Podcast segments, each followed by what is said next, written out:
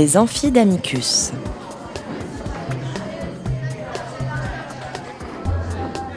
Chaque semaine, Amicus Radio invite des professeurs de droit, des chercheurs et des professionnels à venir faire cours dans leur spécialité. L'occasion pour un fin spécialiste de relever le défi de traiter en cinq épisodes d'une question juridique essentielle. Aujourd'hui, Daniel Chimel, avocat au barreau de New York, nous parle d'arbitrage. Épisode 5 L'arbitrage poursuit les principes fondamentaux de loyauté des échanges et de vérité.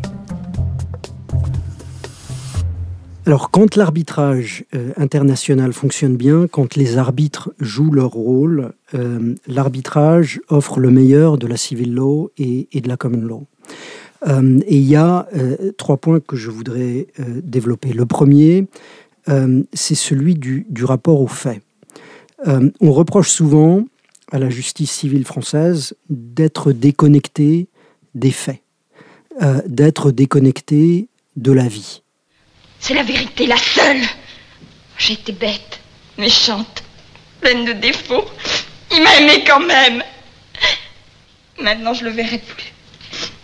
Je le verrai plus, vous comprenez? Alors tout m'est égal, j'ai peur de rien. Oh, vous êtes là, déguisé, ridicule. Vous voulez juger, mais vous n'avez jamais vécu, jamais aimé.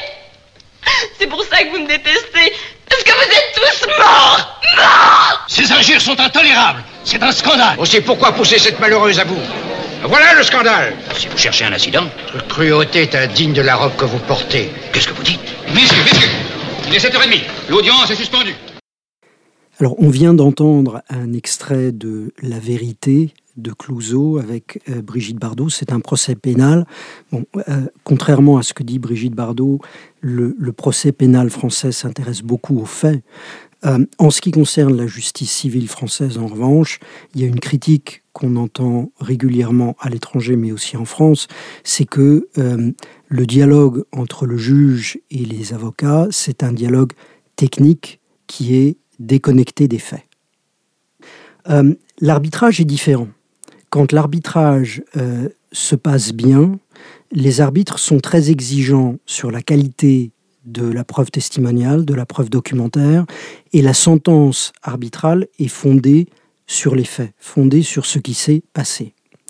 Euh, le deuxième point que je voulais euh, développer, c'est l'arbitrage est flexible.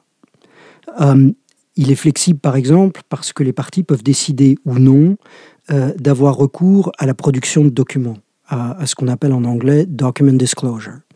Euh, même si elles ont euh, l'intention d'avoir recours à la production de documents, elles peuvent, dans la clause d'arbitrage, euh, décider à l'avance de l'étendue de la production des documents, de manière à, à limiter les coûts de la procédure. C'est une autre forme de flexibilité. une autre forme de flexibilité encore est que l'arbitre peut, à certains moments de la procédure, prendre un rôle plus proactif pour essayer de gagner un peu de temps, pour essayer que la procédure coûte un peu moins d'argent, pour qu'elle se focalise sur les, aspects qui sont véritablement importants. Euh, autre exemple de, flexibilité, euh, en arbitrage d'urgence. L'arbitrage d'urgence, c'est euh, un référé arbitral. La CCI a, a, rendu un rapport qui regarde les 80 premiers dossiers euh, d'arbitrage d'urgence et elle a vu que euh, dans la plus grande partie des cas, dans 53 euh, cas sur les 80, l'arbitre d'urgence a, tenu une audience, parfois en personne, parfois par téléphone, mais l'arbitrage offre la flexibilité de, de faire plus. J'ai été par exemple désigné comme arbitre d'urgence cinq fois et dans l'une de ces affaires, les partis ont voulu, parce que c'était une affaire importante, il y avait euh, euh, en jeu 600 millions de dollars, les partis ont voulu présenter des, déclarations de témoins, des opinions d'experts euh, pendant leur référé arbitral. Et donc, elles ont produit des mémoires, elles ont produit chacune des déclarations de témoins, des, des opinions d'experts. On a eu une audience qui a duré 7 heures pour euh, permettre d'interroger ces témoins et, ces experts. Et puis ensuite, il y a eu, quelques jours plus tard, une décision euh, d'environ 30 pages.